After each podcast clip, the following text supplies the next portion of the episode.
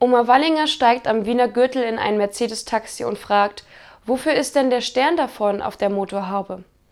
Der Taxifahrer schmunzelnd, damit ziele ich und dann fahre ich die Fußgänger nieder. Er steigt aufs Gas und visiert einen arglosen Fußgänger an, der gerade über die Straße geht, frontal an. Im letzten Moment weicht er aus und blickt lächelnd in den Rückspiegel. Da sieht er erschüttert, dass der Fußgänger regungslos auf dem Straßenrand liegt. Von hinten rückt die Oma Wallinger. Also sowas, wenn ich nicht noch schnell die Tür aufgemacht hätte, dann hätten wir ihn sicher nicht mehr erwischt.